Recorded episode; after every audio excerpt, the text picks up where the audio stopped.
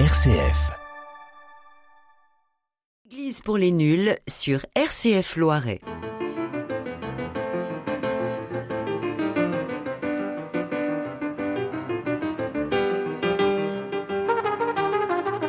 Les nuls, bonjour. Aujourd'hui avec Brigitte, Isabelle, François Mopu et Claude. Alors aujourd'hui, nous allons parler de l'enfant prodigue. La Bible est une longue histoire d'affrontements, notamment entre frères. Il est évident que très souvent, le pire ennemi est notre voisin, notre proche. Abel et Joseph et ses frères. Et pourquoi cette lutte fratricide? Le passage du Fils prodigue dans l'évangile de Luc nous éclaire sur la miséricorde infinie du Seigneur. Pourquoi cédons-nous si facilement à la satisfaction de claquer la porte, de faire un bon mot, d'être blessant, de jalouser, d'envier ce qu'a l'autre et de le lui prendre? Et pourquoi est-ce si difficile de revenir dans une réunion que l'on a quittée sur ce qui nous semblait être un coup d'éclat. Si difficile d'aller vers celui que l'on a humilié ou spolié, de lui demander pardon. Et pourquoi si difficile de pardonner?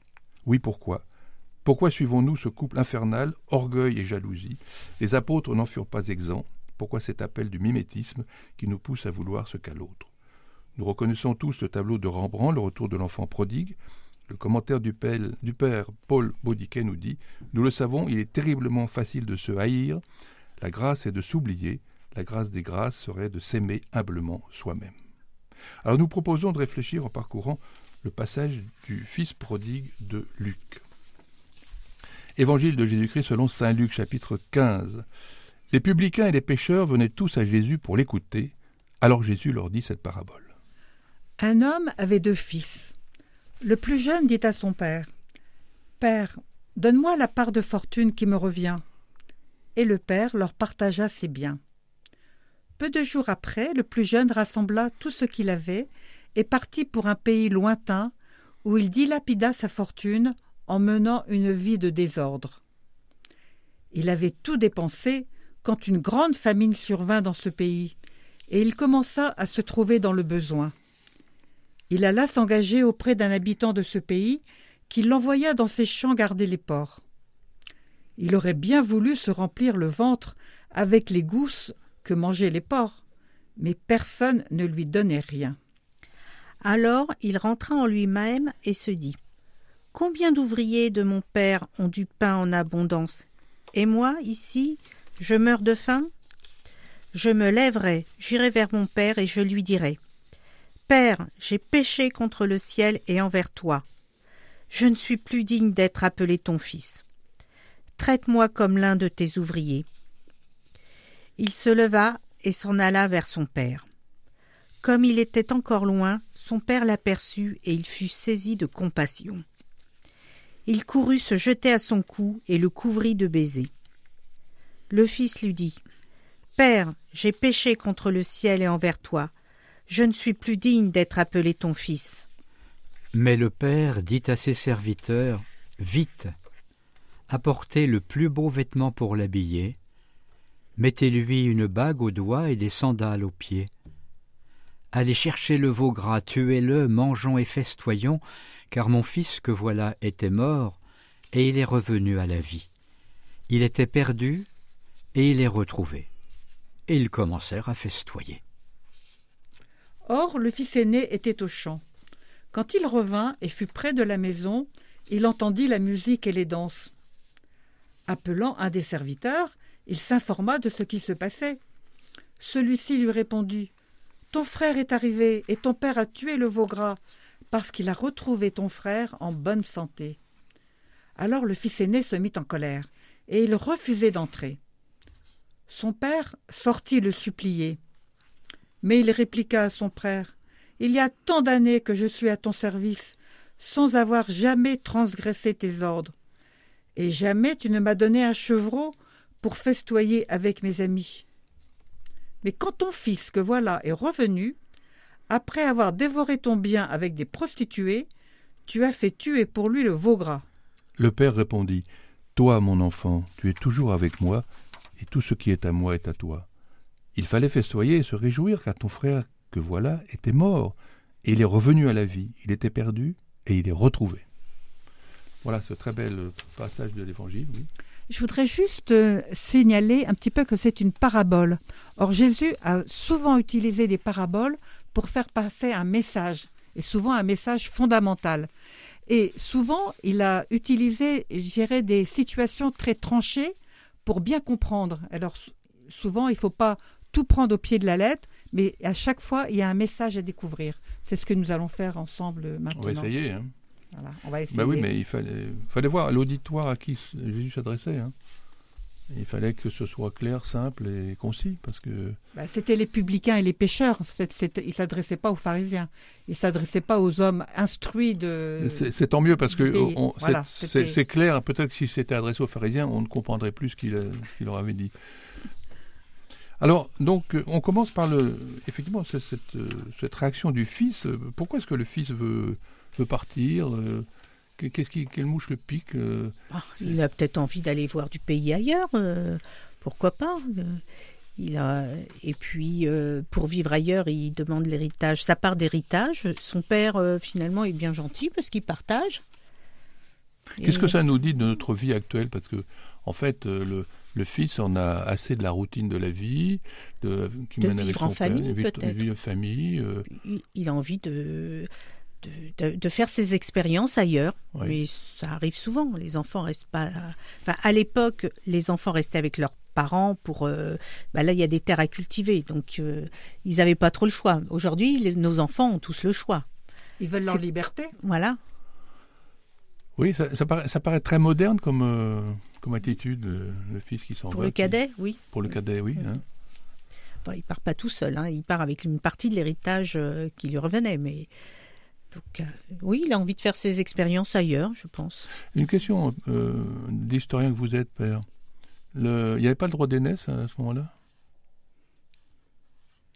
Il y avait sûrement le droit d'aînesse, mais en quoi consistait le droit d'aînesse? C'est-à-dire le droit d'aînesse, il, a été pratiqué, il est encore pratiqué de nos, de nos jours, de fait, quand euh, je sais pas, un, père a, une entreprise, ben, ça va être le fils aîné, sauf s'il le rejette, mais qui va, prendre, qui va reprendre l'entreprise ou, ou, la ferme.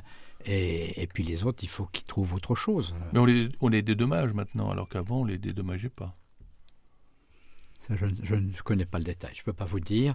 Là, on a plutôt l'impression quand même que le fils cadet, il avait droit à une part il de la fortune part. du père. On ne sait pas combien, mais il avait droit à une, une part de la fortune.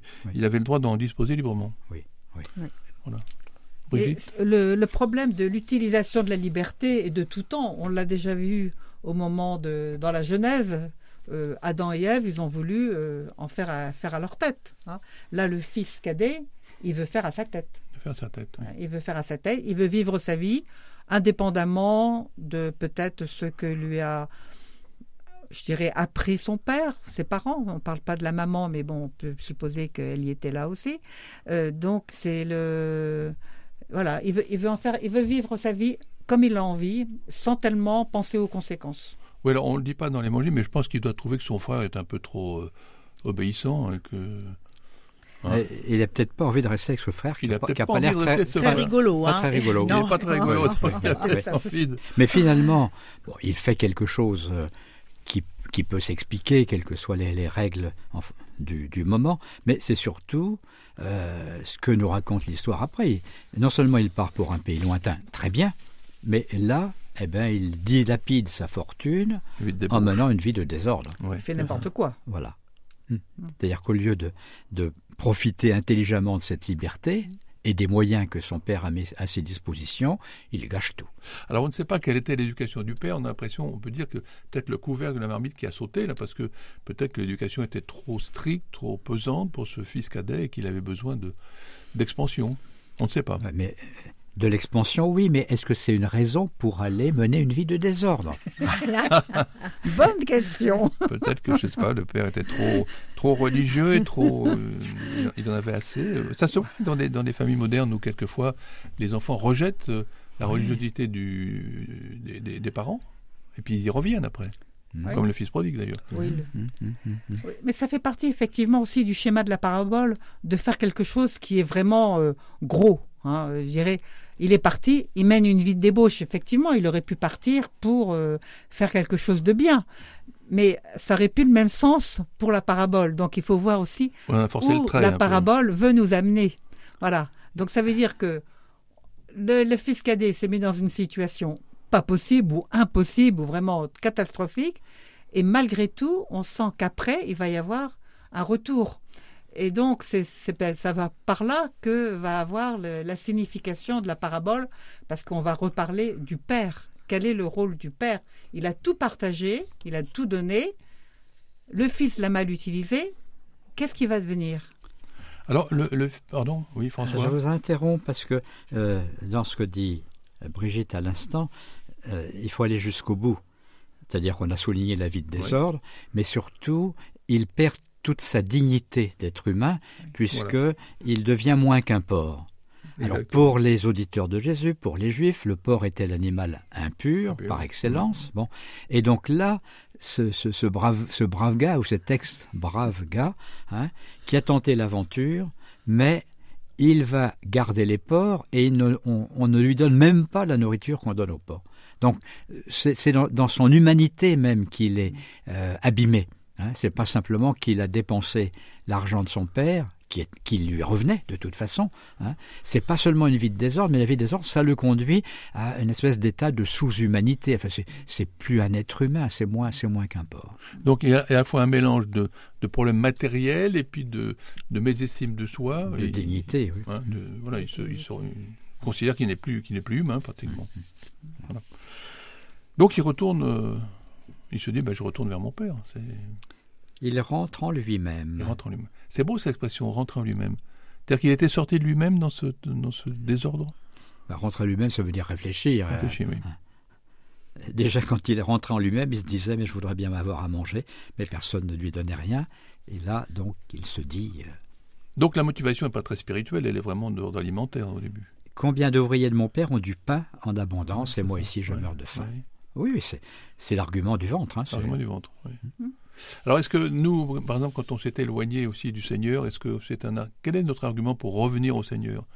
Est-ce que c'est du même ordre ou c'est, un, un problème de, de nourriture spirituelle qui nous manque, de, de famine spirituelle?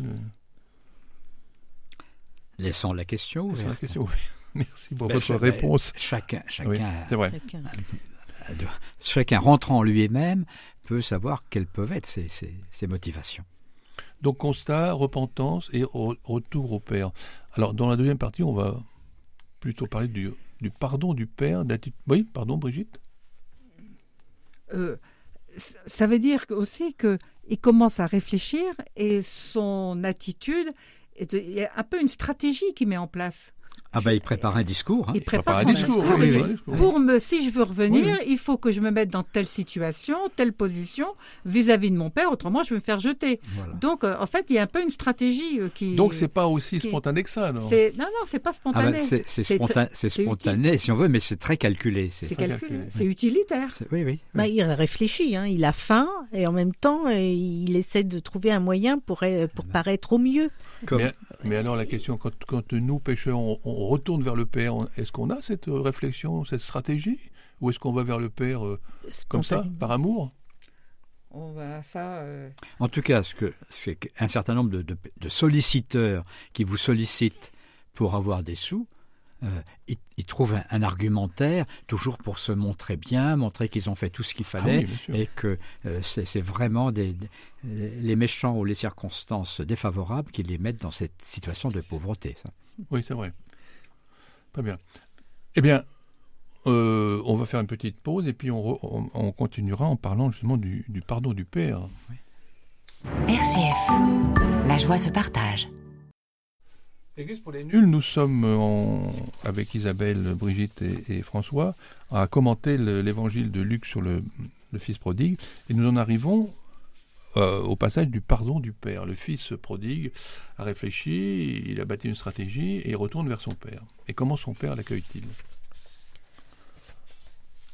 Bah, il, euh, il lui court euh, après, il le prend dans ses bras, il est très heureux et euh, il, il tue le veau gras pour le partager. Il fait une très grande fête. Très grande fête. Ouais. Ça ressemble un peu à ce que euh, on, on entend dans d'autres passages. euh, le ciel se réjouit plus d'un seul comment euh, pécheur qui retourne euh, que, de qui se 99 repent. justes. Oui, Hmm. c'est ça.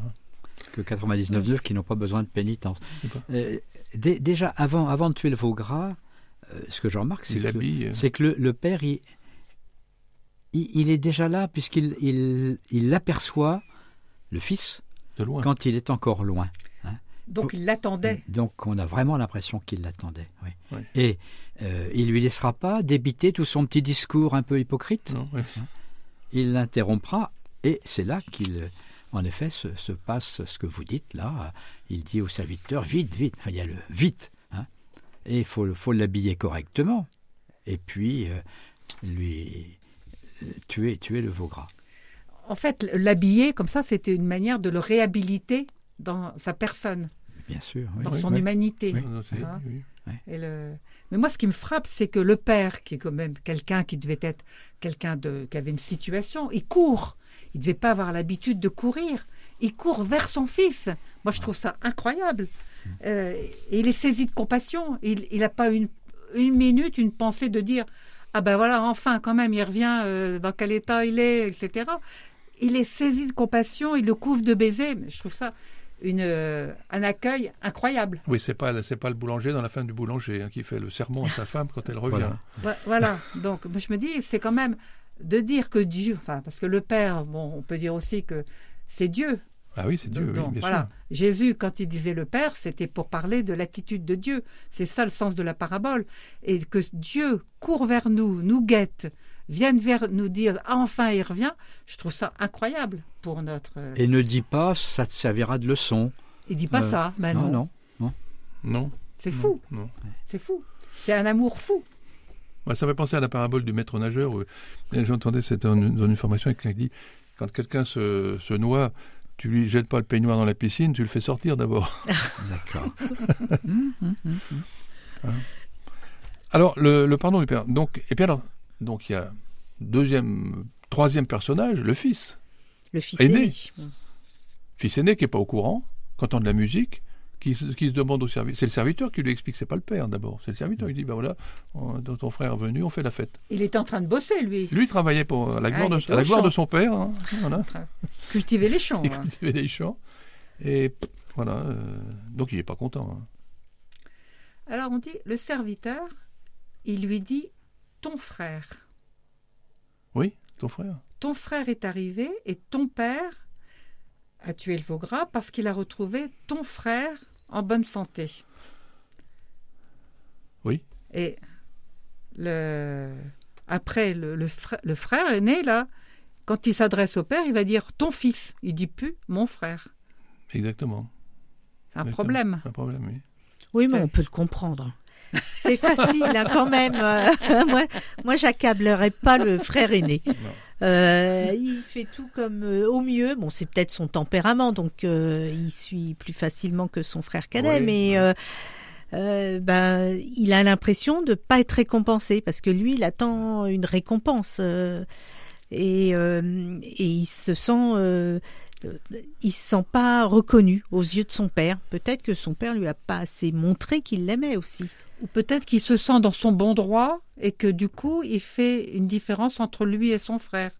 Et du coup, voilà, il s'est dit, moi je suis au-dessus de mon frère parce que je suis resté dans le droit chemin. Oui, mais euh, Il y a peut-être ça aussi. dans On peut le c'est un comprendre. petit peu comme ce qui se passe dans certaines familles. Oui. Quand il y a un enfant qui fait une grosse bêtise, le père est, est quand même choqué. Il dit à sa femme bah, Ton fils, regarde un peu ce qu'il a fait. Ton fils. Ah oui, Ton fils, oui. On se, on se désolidarise là. hein. Et- il y, a il y a une espèce d'in- d'insistance. Le serviteur, à deux reprises, il dit ton frère. Et le- le f- l'aîné, je veux dire le frère aîné, mais qui, qui se- ne se sent pas tellement frère, en effet, quand il s'adresse au père, il lui dit ton fils. Mais le servi- serviteur ne peut pas dire autre chose que ton frère. Et le père, il entend bien qu'on lui dit ton fils, et il dit ton frère. Oui. Il, rem- il Il remet les essaie de remettre un peu, de rebrancher le frère aîné sur le- la Mais- fraternité. Et alors le père, quand même, il est un peu. Quand il dit à, à son fils, qu'il lui dit Mais j'ai jamais rien eu de toi, il dit Mais tout ce qui est à moi est à toi. Mais il lui a jamais proposé. C'est un peu raide quand même, non Vous trouvez pas? Oh, mais c'est le coup de la parabole, ça, c'est toujours un petit peu Oh, simplificateur. oui, d'accord, mais un peu ouais, simplificateur. quand même. hein. Mais Mets-toi à la place du, du fils qui entend ça de son père. euh, mais tout ce qui est à moi est à toi, et puis voilà. euh, moi, je pense aussi qu'il y avait un peu dans ça. Le fils aîné, c'était un petit peu le principe de vie des pharisiens, des docteurs de la loi, qui disaient nous on fait tout bien, Oui, euh, voilà, donc on a le droit à tous les égards parce que on devrait être reconnaissant vis-à-vis de ce qu'on fait puisque on respecte la loi, on travaille, on est là, on, on, on- on s'oppose pas, etc. Tandis que les publicains et les pécheurs, qui étaient donc en fait la cible du Fils qui était parti vivre sa vie et qui se reconnaissait pécheur, voilà, on a un peu les deux publics qui sont, alors c'est un peu schématisé évidemment parce que c'est une parabole, donc il faut bien un peu classer les choses, mais voilà, c'est un peu ça. Et en fait, le père, il sort aussi, hein. il va voir le, il va voir le fils aîné et il le supplie de rentrer. Et l'autre, il veut pas parce que il se croit dans son bon droit. Il y a ça aussi dans la parabole. hein. Oui, il lui explique qu'il devrait se réjouir. Mais euh, a dit Est-ce que je suis le gardien de mon frère hein? Voilà, c'est un peu pareil. hein. Ah oui. Euh, l'autorité. Mais on peut aussi voir que c'est un, un défaut que l'on a souvent c'est qu'on a du mal à se réjouir du bonheur des autres. Oui, mais là, le frère aîné, il se sent un peu spolié de l'amour de son père parce que il a tout fait bien, enfin comme il croit être bien. Et euh, son frère, il revient, euh, il est accueilli, il, a du mal. Alors, est-ce que le père a dit assez souvent à son fils aîné Je t'aime? C'est quelquefois le problème des couples? La femme dit au mari Est-ce que tu m'aimes? Mais oui, je te l'ai déjà dit il y a 20 ans, on va pas recommencer. Hein, Peut-être que le père, il n'a pas Ah bah. assez dit Je t'aime. Bah, en tout cas, c'est quand même ce qu'on voit dans cette parabole, c'est l'amour de Dieu pour tous les hommes, quels qu'ils soient, qu'ils soient fidèles ou qu'ils soient pas fidèles, à partir du moment où ils reviennent, même si c'est un peu intéressé, l'amour est inconditionnel. Et je crois que c'est quand même ça la fine pointe de la parabole. Ah ben, D'où l'intérêt de, souligner, comme Jésus le fait, la, démarche du, fils prodigue euh, est une démarche intéressée, mais aussi parce qu'il a touché le fond. Bon. Mais en tout cas, le, le père euh, euh, ne met aucune condition à son Non, accueil. Aucune, aucune. Et il ne lui dit pas, mais tu repartiras pas. euh, non, Et il, il le prend, on fait la fête, et c'est tout. Euh, mais euh, ça ne veut pas dire que. Moi, moi, je me sens un petit peu plus proche du fils aîné Ah oui, que du fils prodigue. bien sûr. C'est-à-dire que, en effet, euh, je n'ai pas l'impression que le Seigneur me fait des, des cadeaux extraordinaires. Enfin, il faut vraiment qu'il qu'il me le dise ou que je, me- que je me le dise. euh, oui, hein, parce que, je- en effet, il m'a pas donné de chevreau. euh. Ah, peut-être qu'en regardant bien, je vais, je peut-être quand je même vais peut-être revenir en moi-même comme a fait le, le frangin. Mais et mais- retrouver un chevreau hein, quelque part. au, dé- au départ, on se dit, mais en effet, le Seigneur me fait pas de cadeaux comme ça. Enfin, regardez telle, telle, telle conversion, tel, tel catéchumène qui va faire un chemin extraordinaire, qui, qui revient de loin, puis qui découvre émerveillé des choses.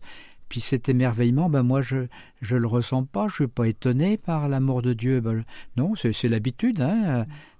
Ben, ça Mais- pose la question de nous autres chrétiens euh, réguliers qui vont quelquefois à la messe euh, par habitude. hein. Ouais. hum, hum, hum. Il y a aussi euh, le, le fait que c'est très difficile de pardonner. On a du beaucoup de mal. Moi, j'ai vécu dans l'entreprise, les gens ont beaucoup de mal à pardonner. Et c'est un petit peu ce qu'on ressent quand, en ce moment, on est très bouleversé par les, les mouvements migratoires et que des gens ont du mal à accueillir les autres. Mhm. Hein? Pourquoi est-ce qu'ils viennent Euh, Moi, j'ai fait tout ce qu'il faut comme citoyen et je vois pas pourquoi les autres viennent euh, euh, manger le. C'est comme l'histoire du, du boulanger qui était étranger qu'on qu'on vire et, et après il n'y a plus de pain parce que c'est Hum, hum, hum. le seul boulanger du village. Voilà. oui, c'est pas- vrai que le frère aîné, il aurait pu se réjouir de la joie de son père, tout simplement. Et c'est pas ce qu'il voit. hein. Non, non, Voilà. non, on voit pas ça. Ouais, ouais.